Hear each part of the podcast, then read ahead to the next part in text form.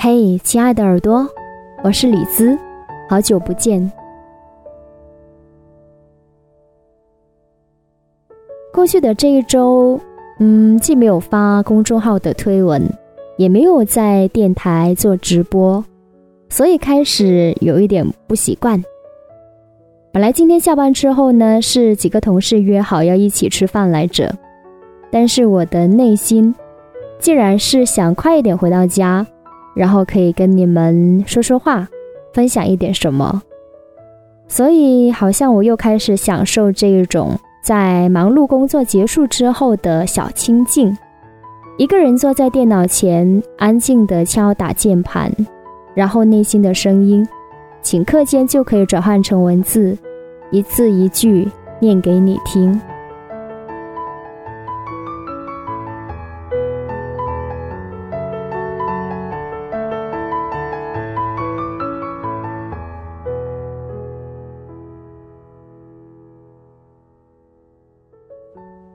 我以为过去的一周没有发东西，然后一定会有很多耳朵离开或者是取关，可是我错了。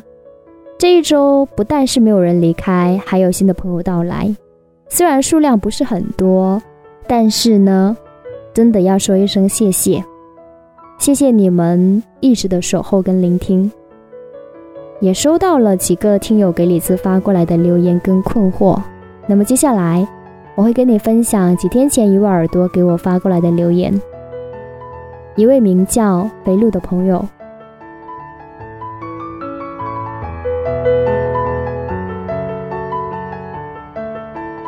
他说：“李子姐你好，我也开始做自己的电台，但是不知道怎样才能够让更多人听到。我想是不是因为我做的还不够好？你当初做电台的时候。”又是怎么让大家知道你的呢？嗯，要回答这个问题，好像我又要开始跟你们讲我的故事了。但是我有时候都觉得蛮不好意思的，经常在节目当中跟你们分享我自己的故事。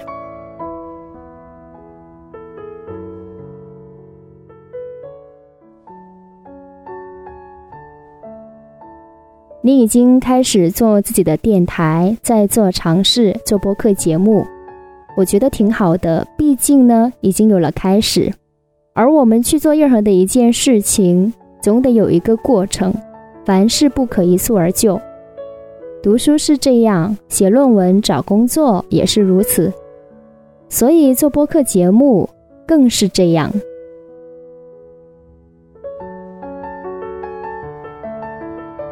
其次呢，你需要对自己有一个清晰的认识。那么这个认识的话，就包括你对自己的声音条件的认识，比如说普通话达到什么样的水平，是否我还可以继续练得更好，我的声音适合做什么样类型的节目，或者我自己更感兴趣的是什么类型节目，我做节目的水平怎么样了，我是在读稿，还是真的把听友当做朋友？在话筒前，就像老朋友一样，在跟你们诉说一些东西呢。而这样的节目做出来之后，听起来是否舒服、自然呢？等等，有很多问题。那么这些问题，在你心目当中是否有答案呢？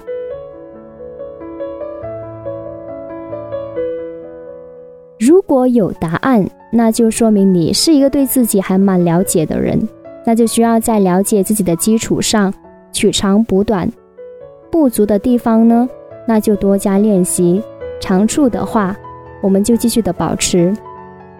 而如果你对以上的问题没有答案的话，那也许你可以在心里边问问自己，或者说你可以找身边的好朋友，或者是尊敬的师长一起聊聊，对，可以听听他们的意见，也许他们能够为你指点迷津。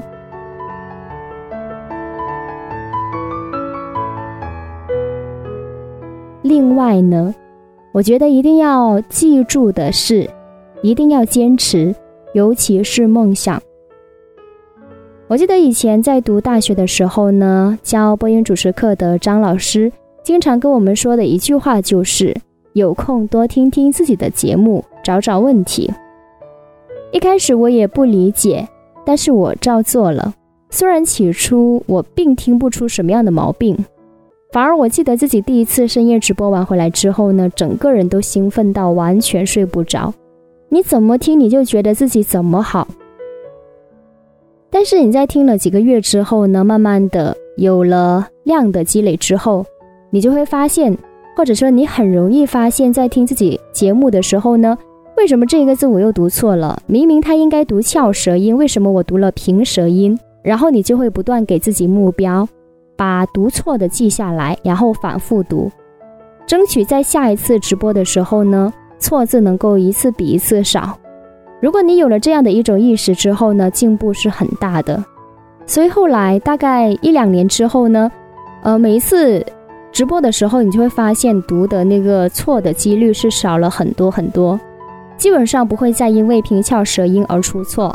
对，可以达到这样的一种水平。所以后来就是大家对我的一些评价也开始由。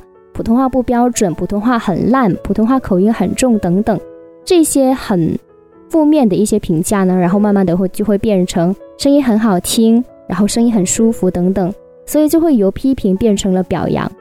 当然，这其中评价的转变肯定是离不开背后的努力。所以，如果有机会的话呢，我还是希望你能够养成每天都练声。练习普通话的习惯，不管说现在你普通话是否标准，我觉得坚持每天都在读，你的声音就会越来越好听，然后越来越有感觉。如果一个星期不练的话呢，感觉好像嗓子都生锈了，所以做起节目来总是感觉哪里不对。嗯，呃，最后呢，我觉得关于梦想，关于做节目的话，我还想说的是。其实不要太急功近利。虽然谁都希望自己能在毕业之后顺利找到喜欢的工作，可以当一名电台主持，但是幸运的人呢总是特别少。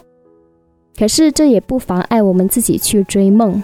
但是一定要记得的是，不必去羡慕别人。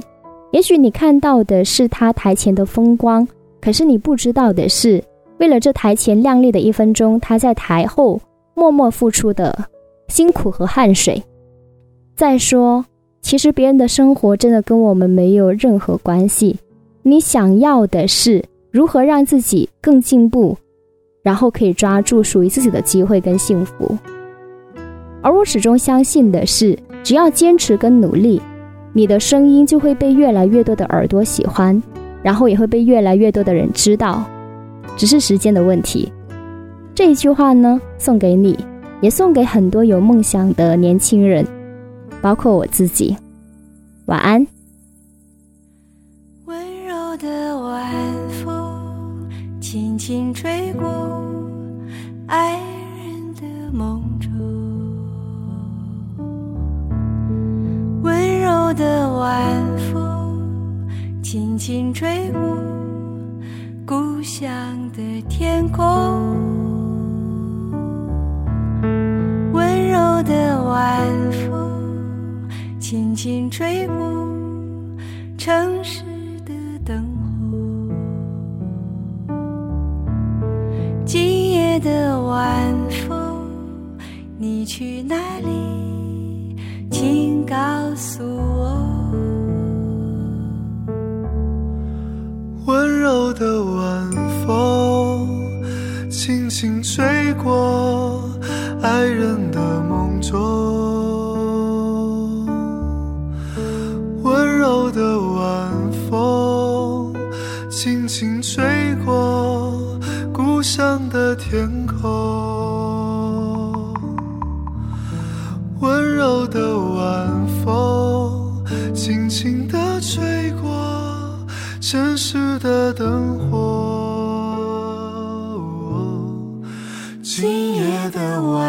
风，你。要去哪里？